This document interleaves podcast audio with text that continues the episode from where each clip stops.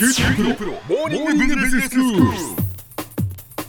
今日の講師は九州大学ビジネススクールで異文化コミュニケーションがご専門の鈴木雄文先生です。よろしくお願いしよろしますくお願いします。先生今日は英語表現ですね。はい、えービジネスに関係した英語表現、えっ、と会議の進め方に関する表現をいろいろと見てみようと思いますが、はい。まず会議は一番先に思い浮かぶのミーティングですよね。そうですね。でミーティングルームって言いますよね会議室を、で大概その英語っていうのはたくさん類義語があるわけなんですけども、その一番普通のいろんな種類のものをカバーするタームがあってあとその細かいところを言い分けるようなものが集まっていることが多いんですけども、はい。ミーティングもそうでうん。いろんな種類のミーティングどれもミーティングであることには間違いないんですけども一つ一つその特性を捉えた言い方もあるわけです。例えばうん。規模が大きくなったりするあコンファレンスって言いますね。あカンファレンス。ー国際会議なんかははい。そう言いますよね、国際会議それから学会なんかもそうですよね、ええ。たくさんの人が集まってきてするっていうイメージがある、はいはい。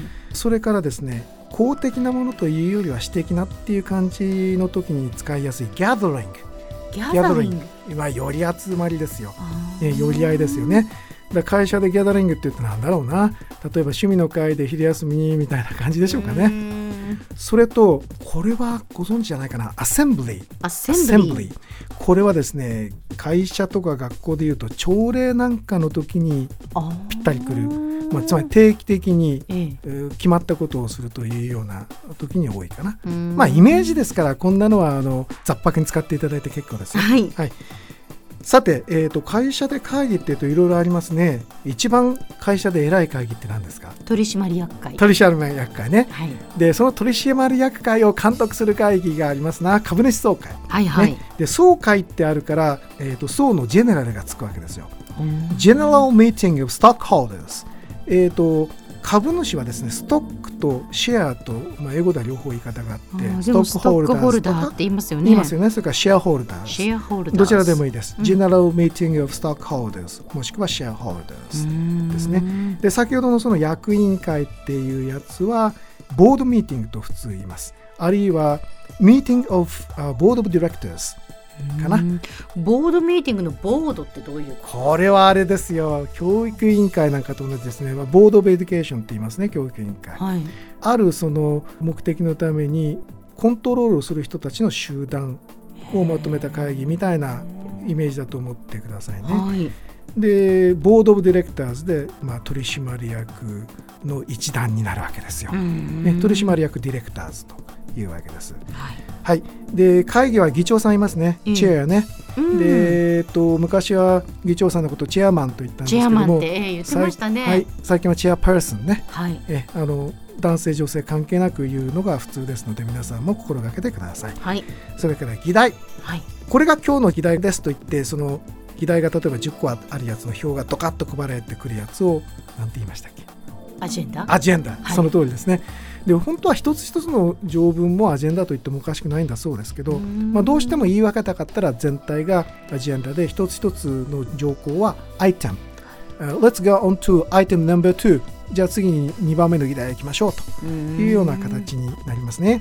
いやーこのアジェンダは、はい。私はこのビジネススクールを始めて、はい、それでやっと知った言葉です。なるほど。やっぱり先生方がそのビジネススクールのミーティングをするのに、ええ。今日のアジェンダはっておっしゃっててアジェンダって何ですか、ねって最初思ってたんですよ、ねカタカナ語でアジェンダって何だろうと思っていなんかプリンターのカラーの名前かなと思いますね。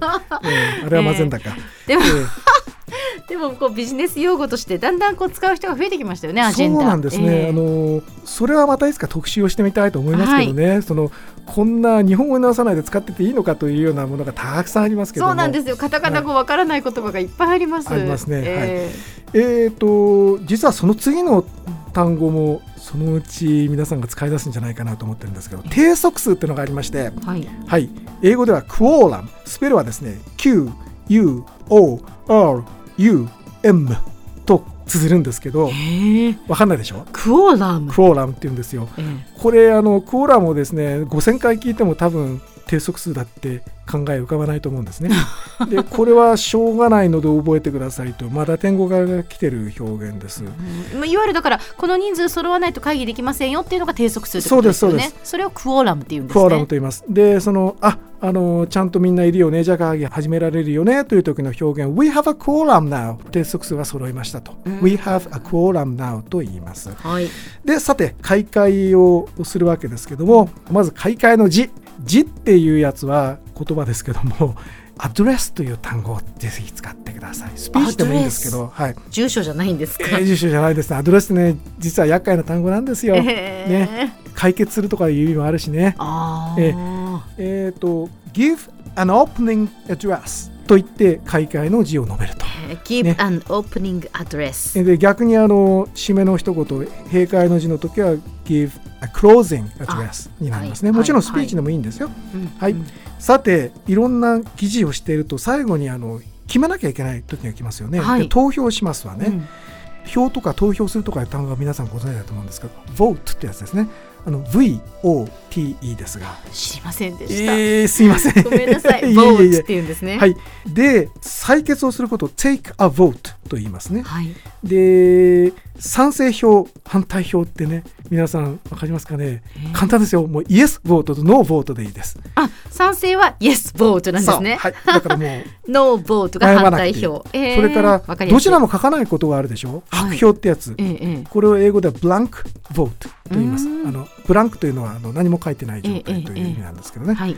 ブランクボートブランクボえー、とート、BL ですね、うんそれからあの有効票とか無効票とかっていうのが出てくるでしょ？ええ。これも簡単で valid vote それから invalid vote と言います。バリッドが有効なんですね。そうですね。その否定でイ形容詞です。ンバリッドその通り。はい。過半数って何て言います？過半数？これもね日本語だと半数を過ぎるって組み合わせるからねダメなんでマジョリティですよ。ああそれでいいんですね。それならわかりますよね。マジョリティ。まあ大方の意見の時にマジョリティとかそうていますけど。いうことですね。はいはい、はい、半数を超えたらマジョリティなんだ。はい。では先生今日のまとめをお願いします。はい、今日は会議に使われる表現。会議そのものの言い方とそれから会の種類それから会を始めたり終わりにしたりする時の述べ方定則数の言い方そして評決の取り方票の数え方みたいなことをさせていただきました今日の講師は九州大学ビジネススクールで異文化コミュニケーションがご専門の鈴木雄文先生でした。どうもありがとうございました。ありがとうございました。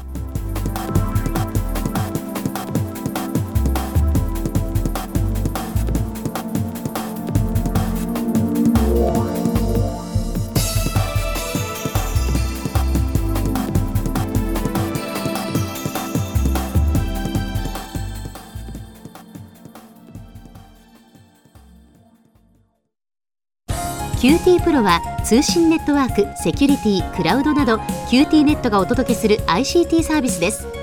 九州中に展開した光ファイバー網を基盤に一番身近なビジネスパートナーとして九州の企業自治体の皆様をサポートします。詳しくは QT プロで検索を。